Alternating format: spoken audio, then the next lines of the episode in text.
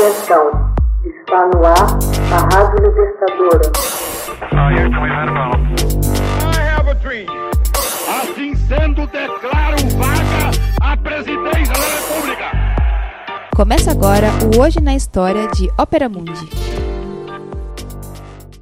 Hoje na História, 16 de abril de 1943. Albert Hoffman descobre o LSD. Em 16 de abril de 1943, o químico suíço Albert Hoffman descobriu a droga alucinógena LSD, de etilamina de ácido lisérgico. Trabalhando para a indústria farmacêutica, Sandoz, o cientista, fez a descoberta por acaso, ao aspirar por descuido uma pequena quantidade de pó do laboratório. Hoffman estava à procura de um estimulante para a circulação sanguínea quando se deparou com o fungo do centeio. Muito temido na Idade Média como causa de pestes, o que lhe rendeu o nome de vingança divina. Sabia-se, por outro lado, que ele tinha efeitos positivos, como o de conter hemorragias no parto.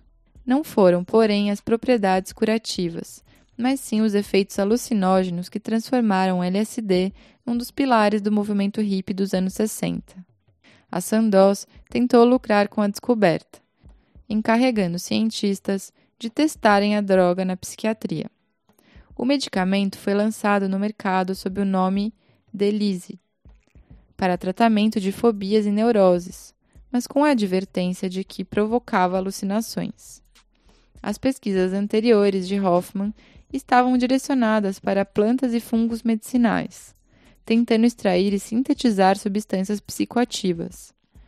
Em 1938, isolou um dos componentes básicos e essenciais para todas as outras substâncias alcaloides terapêuticas da época, o ácido lisérgico. O químico fez experiências com várias outras substâncias, que acabaram originando estimulantes para a respiração e circulação do corpo. Um desses estimulantes era o LSD-25, ácido lisérgico de etilamida, 25. Cinco anos mais tarde, tomado por um pressentimento, Hoffman retomou as pesquisas com o LSD-25. Durante uma de suas experiências, percebeu sensações estranhas. Uma inquietude notável combinada com uma prazerosa sensação de leveza. Neste momento, Hoffman interrompeu seus estudos e foi para casa.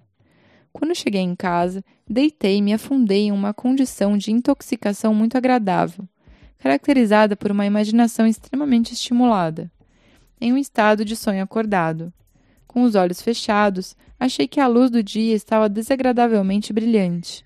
Percebi uma série ininterrupta de figuras fantásticas, extraordinárias, formas de muita intensidade, caleidoscópios, jogos de cores, vontade de rir. Duas horas depois, essa condição havia enfraquecido. Hoffman descobrira acidentalmente o que viria a ser uma das substâncias psicoativas de maior poder conhecido pelo homem. Três dias depois, em 19 de abril de 1943, se preparou para a primeira experiência científica baseada em uma dose de 250 microgramas de LSD-25. Descobriu então toda a intensidade e o poder alucinógeno da substância. Esse dia, também conhecido como Dia da Bicicleta, ficou famoso, pois, após tomar a dose de LSD, Hoffman foi para casa de bicicleta sob os efeitos da substância. Era a primeira viagem de LSD da história. Desde então, a vida de Hoffman se confunde com a história do LSD. Em 1958, obteve sucesso em isolar duas poderosas substâncias psicoativas, a psilocibin e a psilocin, dos cogumelos mágicos, Rivea corimbosa, usados por xamãs mexicanos. Enquanto o resultado do uso psiquiátrico do LSD era pouco satisfatório, o das experiências como entorpecentes despertou o interesse dos movimentos alternativos dos anos 60. Já em meados dos anos 1950, a CIA havia comprado todo o estoque de LSD da Sandoz para usá-la como a droga da verdade. No início dos anos 60, a droga passou a ser consumida em massa. Era difundida pelos meios de comunicação e por escritores como Aldous Huxley. Artistas famosos como Jimi Hendrix e os Beatles ajudaram a criar o culto ao alucinógeno. O principal guru, no entanto, foi o professor norte-americano Timothy Leary, que considerava o LSD um caminho imperial para uma nova consciência. Não demorou até que surgissem as primeiras histórias de horror da subcultura psicodélica. Como a droga provoca alterações visuais, despersonalização e até a sensação de que se pode voar, ocorriam casos de suicídios em que dependentes de LSD saltavam de pontes e viadutos. Muitos acabavam internados em clínicas psiquiátricas, onde o LSD ainda é usado em doses mínimas como terapia.